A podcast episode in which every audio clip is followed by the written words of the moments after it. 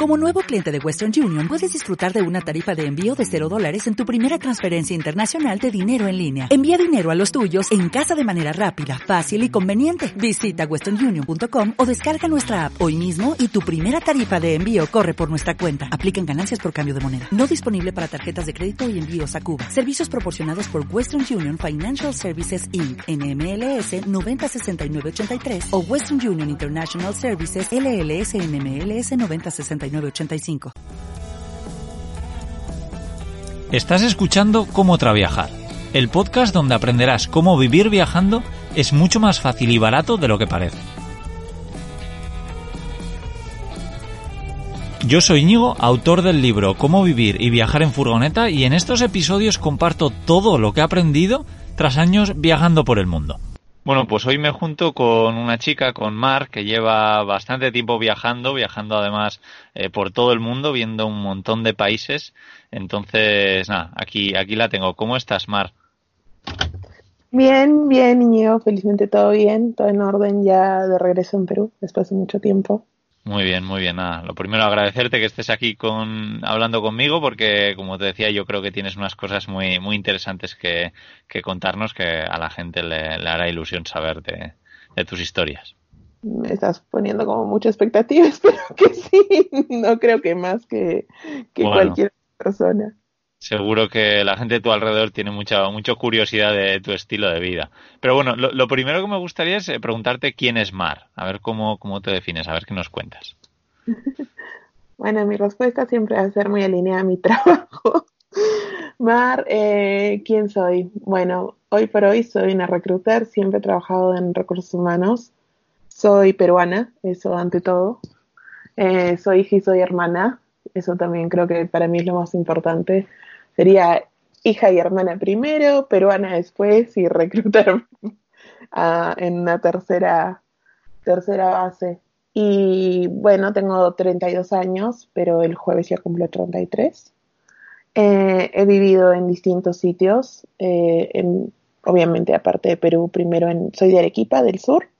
Eh, viví acá toda mi secundaria, bueno, toda mi vida secundaria y después estudié Derecho cuatro años en Piura, que es una ciudad al norte del Perú. Eh, luego volví dos años temporalmente a Arequipa y después me fui nueve años a estudiar crítica de artes a Buenos Aires. Eh, y después de Buenos Aires, el año pasado, decidí empezar a viajar. Ya viajaba antes una o dos veces al año, pero esa vez decidí empezar a viajar permanentemente. Y estuve un año visitando países en Europa, Medio Oriente y Asia. Y en diciembre, para Navidad, volví acá a Perú y es la primera vez que voy a estar quieta un tiempo acá. Bueno, y viajando entre Arequipa y Lima, me voy un poco a Cartagena eh, en dos semanas y después me parece que volveré a Berlín porque Berlín ha sido mi base el año pasado y es una ciudad a la que voy una vez al año, hace ya varios años, y es como una de mis ciudades favoritas. Es como el lugar de cable a tierra aparte de Perú. Sí. Es un nada. Mar, me doy cuenta de que eso, que tenemos muchas cosas en, en común. Para empezar, que más o menos llevamos el mismo tiempo que llevamos viviendo y viajando al mismo tiempo, que llevamos también en diciembre en casa sin movernos desde hace mucho tiempo que no lo hacíamos, y luego que Berlín nos, nos encanta, ¿no? Eh, pero me gustaría un poco que, que, nos cuentes cuáles fueron las razones por las que empezaste a, a vivir viajando. ¿Qué fue lo que te hizo decir, bueno, pues a partir de un mes quiero empezar a, vivir viajando? porque porque fue, ¿Cuál fue el motivo? Eh, bueno, siempre traté de viajar un poco. Es como hay algo en la forma en que me criaron mis papás. Mi papá vive en Alemania y vive en Irlanda, además en Perú. Mi mamá vivió en Inglaterra y en Argentina, además de Perú. Eh, y cuando nos educaron, digamos, y pensábamos en la universidad, siempre estuvo como inserto en nuestras cabezas que se hacía fuera, fuera del país o fuera de la ciudad. Entonces ya partiendo de ahí era como que una mudanza y si bien cuesta, te queda un bicho, como que te gusta cambiar y empecé a sentir que me aburría con, con cierta frecuencia. Cuando ya decidí hacer un viaje un poquito ya menos de, vacaciones, porque lo que yo hacía por ahí es irme de vacaciones unas veces al año, pero al tener la libertad de que casi todas las empresas en las que trabajaba tenía lo que conocen como home office o trabajo remoto, eh, siempre arreglaba para que mis vacaciones, entre comillas, fueran un poco más grandes, más largas, y poder de ese tiempo estar trabajando dos, tres semanas eh, mientras que viajaba. Al darme cuenta en esas mini pruebas de que podía hacerse, empecé a buscar algo más ambicioso, pero la razón real, digamos, o la más fuerte, fue que a fines del 2017 a mi papá lo operaron y le encontraron un tumor cancerígeno. Y a mí eso me asustó, porque yo llevaba muchos años viviendo lejos de mis papás y si bien yo venía a Perú cuatro o cinco veces al año, eh, no era lo mismo, ¿no? Y, siempre viví afuera y yo soy súper pegada a ellos, pero me di cuenta que si pasaba una emergencia yo no podía estar acá eh, en dos minutos. Entonces me empecé a asustar y dije, no puedo seguir haciendo esto, no puedo seguir viviendo tan lejos. Eh, entre si esto empeora, yo tengo que poder estar cerca.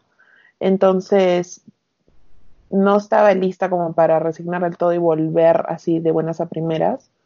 Y dije, bueno, de Argentina ya me quería ir porque amo Argentina y amo Buenos Aires, pero la situación era bastante complicada, la situación política siempre ha sido bastante agitada y yo sentía que ya estaba llegando a, el ciclo a su cierre.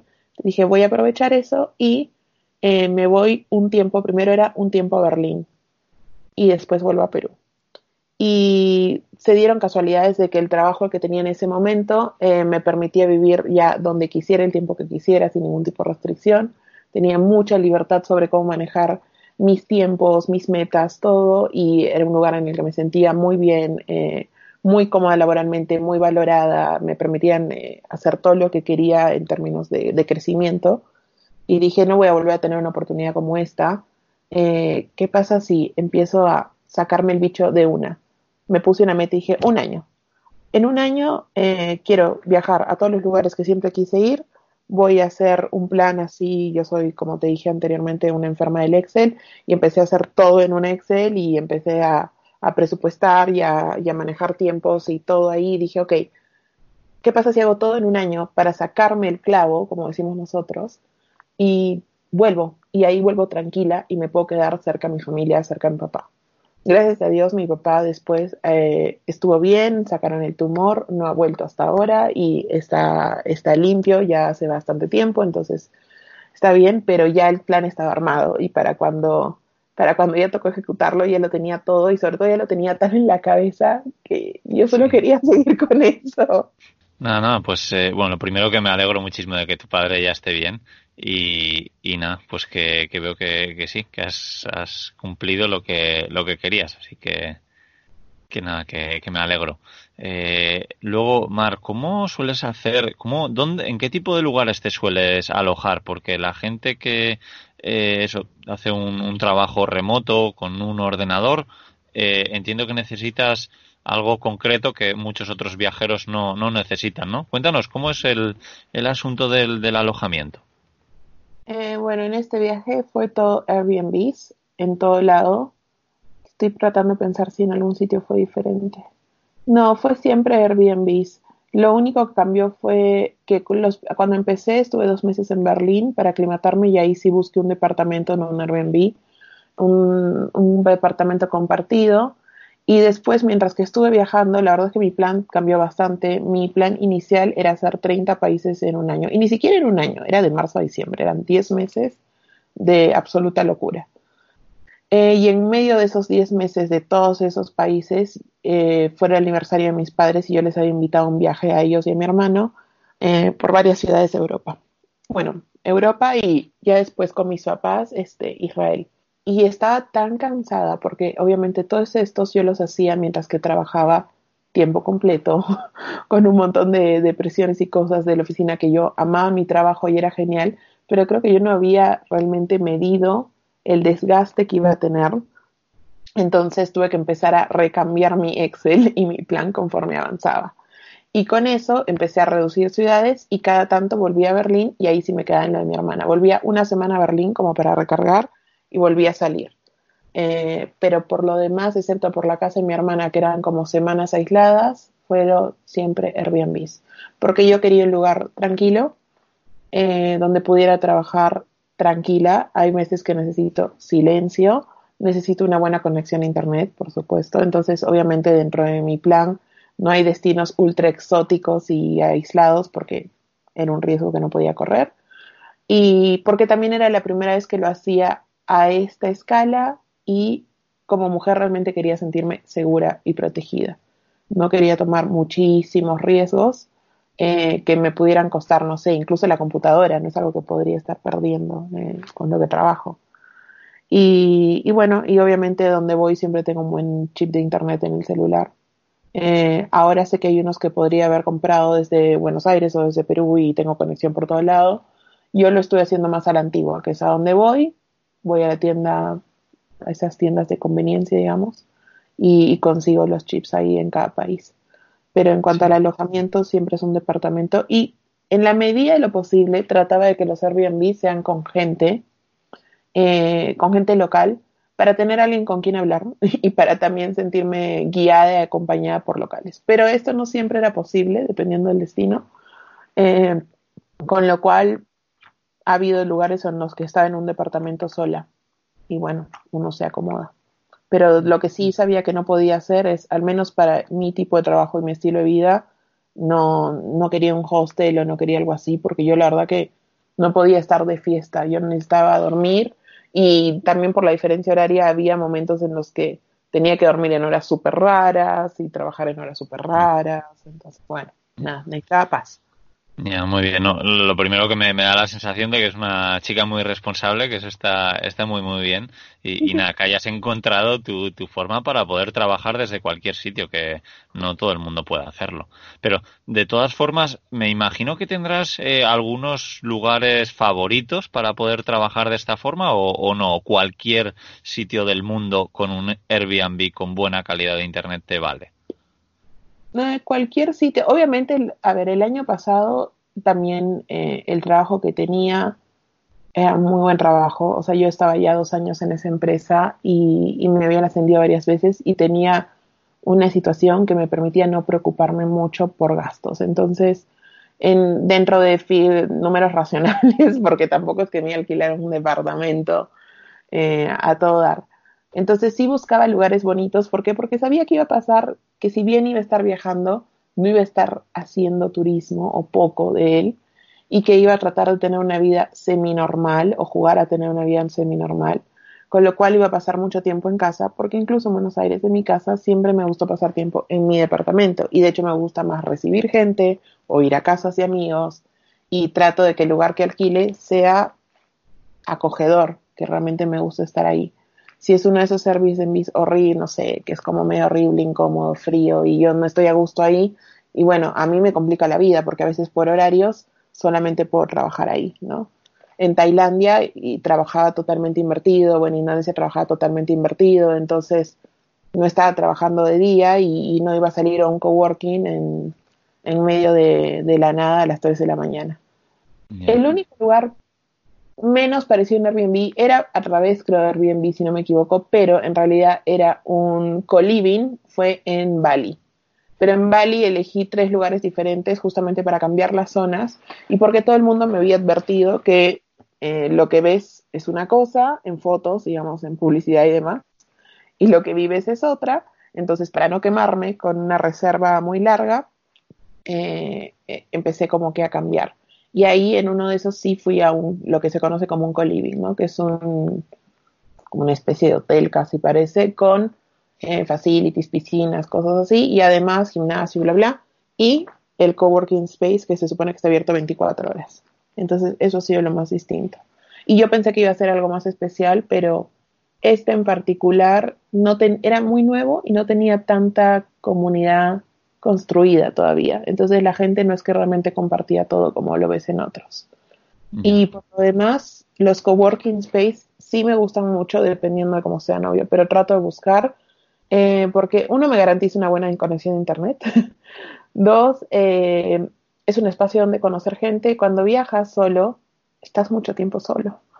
Y, y si bien yo siempre soy una persona que disfruta de mi soledad, llega un punto en el que ya es mucha soledad. Entonces, el coworking space da pie al menos a conocer a otra gente que esté en una situación un poco más similar a la mía. Y de hecho, mucha gente está en situación similar a la mía. Entonces, nada, eso a mí me calmó, me dio tips, me permitió también saber qué pasaba. me permitió hacer grupos de amigos. El coworking para mí fue lo mejor. Sí, sí, estoy seguro que rodearte de gente que trabaja de forma remota como tú y además está en ese otro país, la verdad es que seguro que, te aporta un montón. Y, y Mar, te quería preguntar, ¿cuánto tiempo más te ves llevando este estilo de vida? Porque ahora has cambiado de trabajo, pero también trabajas de forma remota. Entonces, eh, cuéntanos a ver si te ves eh, siguiendo este estilo de vida, llevando este estilo de vida, o quieres hacer algunos cambios. Cuéntanos. Eh, sí, yo creo que definitivamente tengo que hacer cambios. Lo que hice el año pasado me encantó y no lo volvería a hacer. Eh, no porque esté mal, sino porque no me da la vida, la salud mental para, para tener ese ritmo. Creo que lo haría de una manera mucho menos ambiciosa, con tiempos más largos en cada lugar para realmente poder disfrutar más de cada lugar, eh, con calma, sin sentir que es un, que se me agota la vida, que es ahora o nunca, que nunca más lo voy a poder volver a hacer. Yo creo que está bueno, ese sentimiento, esa desesperación está buena para arrancar, porque es lo que me dio la valentía, entre comillas, de hacerlo y no seguir postergándolo. Pero tampoco quiero vivir con, con eso como un reloj de bomba que está persiguiéndome. Entonces sí quiero como tiempos más pausados. Ahora no tengo muy claro lo que voy a hacer más allá de los viajes que tengo próximos en, en dos semanas. Eh, yo creo que mi principal meta es tratar de seguir buscando. Es como, yo digo que estoy, eh, ¿cómo se dice en español? Test driving eh, países, como cuando sacas a, probar un auto en un concesionario. Eh, algo así, como que estoy probando países a ver si tengo una epifanía en alguno y, y, me doy cuenta, uh, este es el lugar en el que me quiero quedar. Pero vamos a ver, porque por un lado a mí me gusta Perú y me encanta estar cerca de mi familia y mis amigos y, y recién estoy comenzando a valorar la ubicación de Perú eh, porque tiene muchos, o sea, al menos Lima tiene salida en muchísimos destinos, eh, con menos horas de vuelos que por ahí si estuviera en otros países, entonces no sé. Yo creo que lo que voy a hacer este año es asentarme un poco acá, disfrutar un poco de la calma Probablemente, si Dios quiere, trate de irme a Berlín a medio año y pasar tres meses, pero no voy a estar saltando de país en país. Yo creo que va a ser como tres meses tranquila ahí y, y de visitar a algunos amigos que tengo en Madrid y en Barcelona también, solamente por la cercanía de todo en Europa, que te permite como escaparte fines de semana a otros países, que eso lo valoro un montón y nosotros no tenemos esa facilidad acá. Eh, pero más allá de eso, nada, este año disfrutar. No creo que pueda seguir con ese ritmo. Y hay un montón de sitios que tengo pendientes y no voy a renunciar al sueño de, conocerlos y de tratar de pasar un tiempo ahí. Quiero viajar más, como jugando a que viviera ahí. Muy bien, buena, buena respuesta. Y si, y si alguien te pregunta a ver si, a ver si viajar cansa, ¿tú qué, qué es lo que le responderías directamente? Que mire mis ojeras, que sí, que recontra cansa. Eh, no creo, cansa, no aburre. O sea, yo fui feliz y soy feliz viajando, me encanta. Cansa de que sí, pero también cansa trabajar y cansa también estar en el mismo sitio. O sea, todo en algún momento cansa. Eh, no sé si hay un estado de, de permanente felicidad o de un estado no energizado 24/7. Creo que a la gente le cansan muchas cosas. Yo estoy cansada del viaje porque se volvió de alguna manera mi rutina. He estado en demasiados aeropuertos y he cambiado de uso horario demasiadas veces en un periodo muy corto de tiempo. Entonces eso obviamente me cansó y, y puedo estar cansada. Pero también he estado en otros lugares. Cuando vivía en Buenos Aires estaba siempre ahí y también me cansaba.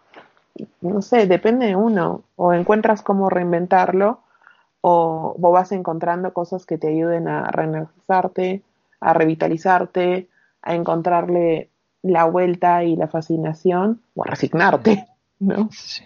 Sí, bueno, claro, esto, la verdad es que escuchar tu historia es genial para gente que está empezando a viajar ahora igual sin fecha de vuelta y, y lo quiere y, y tiene el deseo que muchos tenemos cuando empezamos, que es ver muchísimos sitios en muy poco tiempo. Y yo creo que escuchar historias como la tuya nos vienen bien para parar y para darnos cuenta de, de bueno, de hacer las cosas bien y hacer las cosas queriendo y, y ver, o sea que, que nada, te, agradezco un montón esto.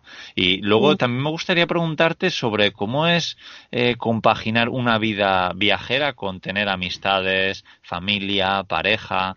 Por un lado, familia para mí no es tan raro. Y porque desde yo terminé el colegio con 16 y ahí me fui a la universidad en otra ciudad. Entonces, y la otra ciudad queda a 2.000 kilómetros de mi ciudad. Con lo cual, siempre hemos sido todos muy independientes. Yo por un lado soy muy pegada a mi familia, muy pegada a mis papás y a mi hermano menor, eh, pero al mismo tiempo no estamos físicamente pegados. Eh, mis papás están acá en Arequipa, donde yo estoy ahora, mi hermano menor vive en Lima ahora, y tengo tres hermanos mayores del primer matrimonio de mi papá, con los que también somos muy unidos, y ellos son irlandeses. Entonces tampoco hemos crecido juntos, pero sí somos muy unidos y nos visitamos y tratamos de, juntarnos. Y de los tres, con mi hermana es con la que sería más pegada y yo voy una vez al año a verla a Berlín, porque ella ya ahora ya no vive en Irlanda, vive en Berlín. Y mis otros dos hermanos han vivido por todas partes y mis papás de jóvenes han vivido en muchos sitios. Entonces la idea de tener familia regada por todas partes no me asusta porque es lo que me es natural. Y de hecho yo acá en Arequipa tenemos muy poca familia. La gran mayoría de la familia de mi mamá, por ejemplo, vive en Argentina y de hecho son argentinos. Eh, mi mamá también estudió en la universidad en Argentina. Yo al, vivir allá tenía reuniones familiares de un tamaño que nunca había tenido en Perú. Eh, y la familia de mi papá está regada entre acá, España y Estados Unidos. Entonces, no sé, es como que ya tienes un poco inserto en, el chip de que tienes gente en todas partes, tus afectos están regados en todas partes. Y en cuanto a amigos, eh, al haber vivido la ciudad a la que yo fui a estudiar derecho cuando me cuando empecé la universidad es una ciudad universitaria en Perú. Entonces ahí teníamos, éramos todos de distintas partes del país. Y eso ya te empezaba a dar cuenta que cuando termináramos la universidad, lo más probable es que todos termináramos disparando en distintas direcciones y de nuevo tus amigos iban a estar en distintas partes. Hoy por hoy, por una cuestión de centralismo en Perú, un montón de ellos están en Lima, pero de mi grupo hay muchos que terminaron en otras partes, incluso en otros países, entonces estamos acostumbrados a eso. Siempre mis mejores amigos o mejores amigas han terminado estando en otros sitios. Y también tuve muchos amigos en Buenos Aires que hoy no están conmigo cerca porque yo me mudé, y incluso en Buenos Aires, los últimos años, eh, tuve la suerte de conocer un grupo de chicas que nos llamamos las expats. Hay como una comunidad de expats grande en Buenos Aires. Y este grupo de chicas era lo más diverso que había visto. O sea, tuve amigas de China, Singapur, India, eh, Brasil, Rusia, eh, Estados Unidos, Venezuela, Colombia, Australia, Inglaterra. Y estaba como peruana y había, no te sé si teníamos una argentina, creo que no. Era muy loco y era gente, ay Francia, era gente de todas partes y nos unimos muchísimo y algunas sí iban rotando, algunas estábamos un tiempito con ellas y después se iban, estaban solo por meses, eh, todas tenían trabajos eh, que no estaban atadas a un solo lugar o muchas eran emprendedoras y tenían sus propios negocios, viajaban un montón y ya desde ahí fue un vínculo súper fuerte porque teníamos estilos de vida similares o compartíamos anhelos de vida similares y ya está. De pronto todos tus amigos están regados por todo lado. Entonces cuando viajas es una oportunidad para estar con todos ellos. Y en Argentina también por la situación muchos de mis amigos argentinos se terminaron yendo a otros países. Entonces, de hecho, más que nada a Europa. Con lo cual al irme a Europa lo único que tuve es un montón de reencuentros con, con un montón de gente. Creo que es normal. Y pareja, eh, siempre, no sé si siempre, pero sí estoy como medio mal acostumbrada a relaciones a distancia. Eh, y con mi último novio también, él estaba en Estados Unidos, yo estaba eh, viajando en Europa, él fue a, a Francia a verme, entonces sí, es también, es, esa parte yo creo que es más difícil.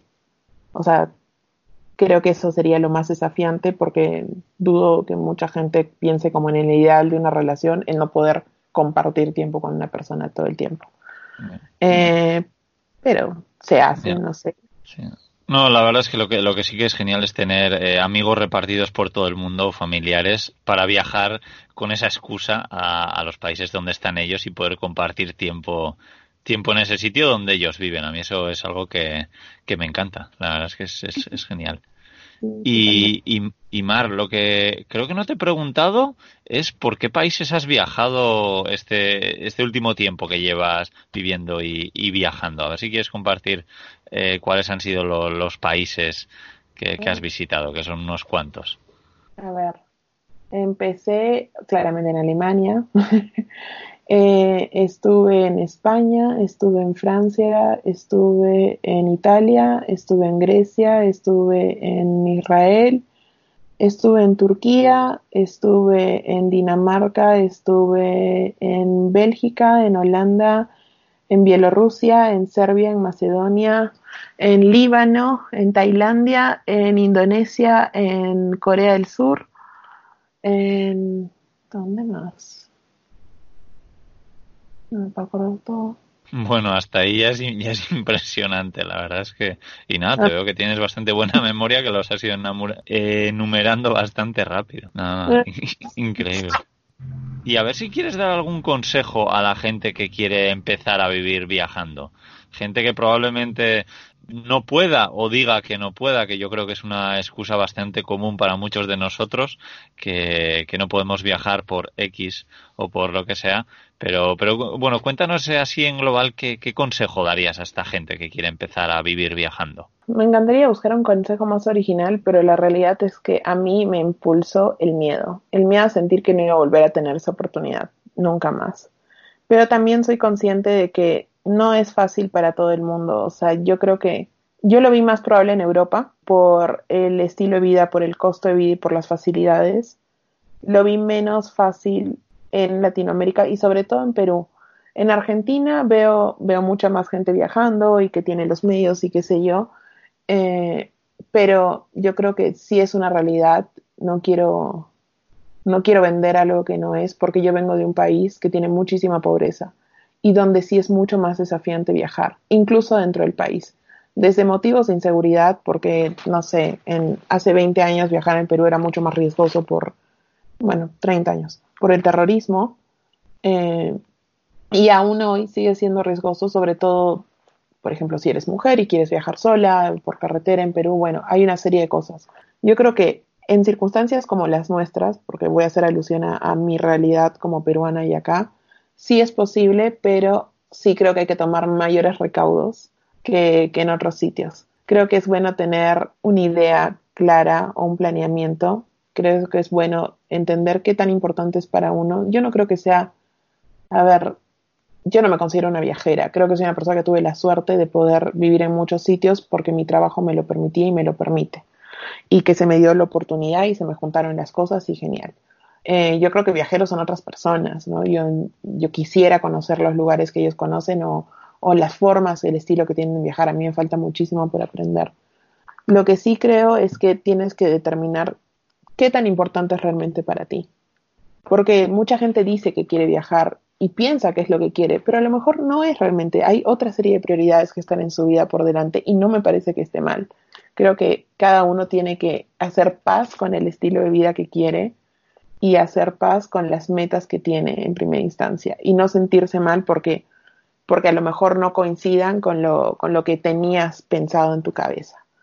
Si realmente te das cuenta, una vez que marcas que sí, que viajar es definitivamente una prioridad, y entonces ahí sí, obviamente, bueno, ahorrar, destinar un, un monto en la medida de lo posible para, para poder cumplir ese sueño y después empezar a conectarse con gente que lo ha hecho. Para mí, lo bueno de las redes sociales, más allá de la ansiedad que puede dar el observar la vida de los demás, eh, la parte linda es esa, una mezcla de motivación con la comunidad que se ha construido alrededor de todas estas cosas. Conocer gente, por ejemplo, como cuando te conocí a ti, bueno, virtualmente, pero igual que, que hace de esto su estilo de vida, que ha encontrado la manera, que cada uno tiene una manera distinta, porque antes yo creo que la gente pensaba que el nómada digital, como dicen, ¿no? que el que el tipo que trabaja y viaja por todos lados tenía que ser sí o sí un, no sé, desarrollador web, ¿no? Un, un diseñador gráfico, como que eran trabajos súper específicos, solo esos te permitían tener la movilidad que necesitas para viajar. Y la verdad es que hoy por hoy hay un montón. Y hoy por hoy hay muchas plataformas freelancers para una infinidad de trabajos. O sea, plataformas freelancers que no solo buscan traductores, sino desde asistentes virtuales, que es un trabajo que puede hacerlo cualquier persona. Eh, he visto trabajos freelancers remotos para cosmetólogas, o sea, creo que hay una infinidad grandísima y es una cuestión de averiguar y de juntarse con gente que te ayude a canalizar eso de manera correcta y que te cuente sus experiencias, no solo para motivarte, sino para orientarte. En todos lados creo que hay travel bloggers, pero creo que hay unos cuyo contenido es mucho más sincero y, más realista. Entonces ya no sientes que no es para ti. Ya no sientes que, que vivir viajando es solamente para la persona, para el super youtuber que, que, está de canje en todos lados, que no está mal, es también una forma y ellos también llegaron ahí de una forma, pero hay muchas otras. Entonces, si empiezas a encontrar la comunidad correcta, eh, el canal correcto, creo que te va a empezar a, a destruir esos mitos, ¿no? de no se puede, no se puede, no se puede. Y después sí, con obviamente tomando los recaudos. Acá en Perú, como te dije al principio, es más difícil, pero también hay gente que ha construido una comunidad interesante. En Perú existen unas chicas que se llaman misias pero viajeras. Misio es una palabra en jerga para decir pobre. Y estas chicas no tenían un trabajo así súper wow con el que empezaron a viajar, simplemente empezaron a ahorrar y ellas dicen cómo ahorras desde a ver, en lugar de tomarte un taxi, tómate transporte público. Si puedes caminar esa distancia, camina y mostraron en términos reales, porque empezaron a comentar todo de manera muy realista, cómo ellas empezaron a viajar con muy poco dinero y qué recaudos tomaban para viajar las dos juntas en Perú. Primero por todo Perú y ahora viajan por todo el mundo. Entonces, ahí es cuando empiezas a sentir, sí se puede, porque ya no es un modelo eh, idealizado, qué sé yo, de televisión y ya no sientes que solo Anthony Bourdain va a viajar y tú no. Me, me, ha encantado tu respuesta porque es que estoy totalmente de acuerdo. Lo primero que has empezado a decir sobre las prioridades, efectivamente, que cada uno tenemos nuestras prioridades y nos tenemos que dar cuenta si efectivamente eh, viajar es una de ellas.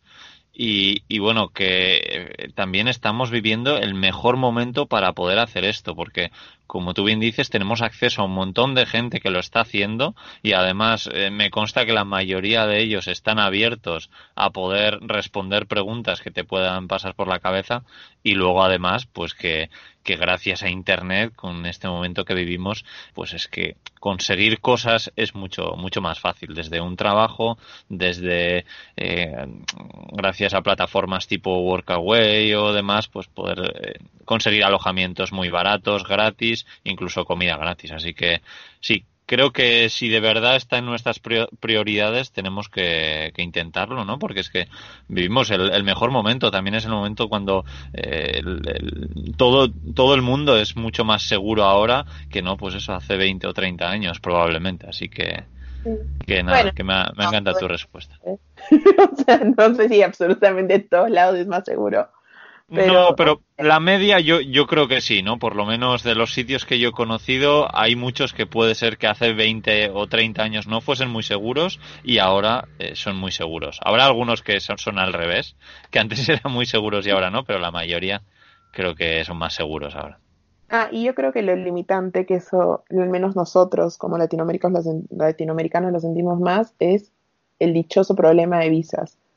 Yo hasta ahora creo que mi meta del año pasado fue ir a países donde no necesitara visa y tuve la suerte de que por los últimos acuerdos de Perú ya toda la Unión Europea no me exige visa. Si lo hubiera querido hacer esto hace cinco años, hubiera tenido que sacar la dichosa visa Schengen, que ya la tenía igual de antes. Pero sí es un limitante, ¿no? Hay, depende del pasaporte que tengas, tienes más o menos facilidades a más o menos sitios. Eso sí, un tip que podría dar, que yo muy ilusamente pensé que lo podía hacer, es, yo pensé que podía sacar muchas de las visas mientras viajaba en los consulados de los distintos países bajo la excusa de estoy viajando. Pero muchos países son muy estrictos y no te dejan sacar la visa fuera de tu lugar de residencia. Entonces, aunque yo esté viajando por el mundo, mi lugar de residencia, según DNI y pasaporte, es Perú. Y la verdad que tuve que volverme con las mismas y no poder entrar a esos países porque no era tan simple. Hay países que, cuya visa la puedes sacar en la entrada, pero eso sí, yo lo averiguaría con tiempo. Yo hice mis averiguaciones, pero me parece que me faltó un poco más de investigación porque hubieron lugares a los que definitivamente me di cuenta, ah, ya, ok, no voy a poder. No va a ser tan simple y es una realidad y, y nada, hay que, hay que como acostumbrarse a eso. Y lo que tú dices de la generosidad de, de la comunidad, sí, eso a mí me sorprendió bastante de gente dentro y fuera de la comunidad, porque creo que hay gente generosa y amable y que te ayuda en todas partes del mundo, viajeros y no viajeros. Pero aparte de eso, eh, a mí me sorprendió mucho, eso no me pasó a mí, pero le pasó a unas amigas de Estados Unidos que estaban viajando y le escribieron a un youtuber muy famoso que es Nas Daily, que a mí me encanta su contenido porque tiene como un mensaje social importante, su contenido para mí tiene un mayor impacto social. Eh, y hoy por hoy tiene una comunidad enorme, ¿no? Es un tipo súper grande. Y le escribieron como para ver qué onda porque eh, estaban yendo a Israel y, querían tips y qué sé yo y, y dónde alojarse y bla, bla. Esto igual ya creo que fue hace uno o dos años. Y él, bueno, él ahora vive en Singapur, pero les ofreció la casa que tenía en Israel y se pudieron quedar ahí. Entonces, si alguien del tamaño, o sea, digamos, de la fama de él, tiene esos gestos, no creo que sea la única persona en el mundo. Hay más de los que creemos. Creo que simplemente no los visibilizamos tanto o, no le damos lugar o estas cosas pasan desapercibidas. Y no creo que él tampoco vaya donando su casa por todas partes a todo el mundo, pero es una cuestión de conexión, ¿no? Es como cuando conoces a una persona y te cae súper bien y lo invitas a tu casa y haces un nuevo amigo y otras personas por ahí no te dan esa confianza. Es una cuestión de química, de conexión, pero existe. Y todos tenemos a alguien con quien conectar. Entonces, en algún momento todos vamos a tener a alguien que nos extienda la mano y a quien, por supuesto, vamos a tener que extendérsela también. Eso creo que está genial. Sí, bueno, pues no, que muchas gracias por compartir estos, estos trucos, Mar, y me, y me gustaría acabar la entrevista con que nos digas a ver si tenemos alguna forma de seguir eh, tus aventuras por el mundo.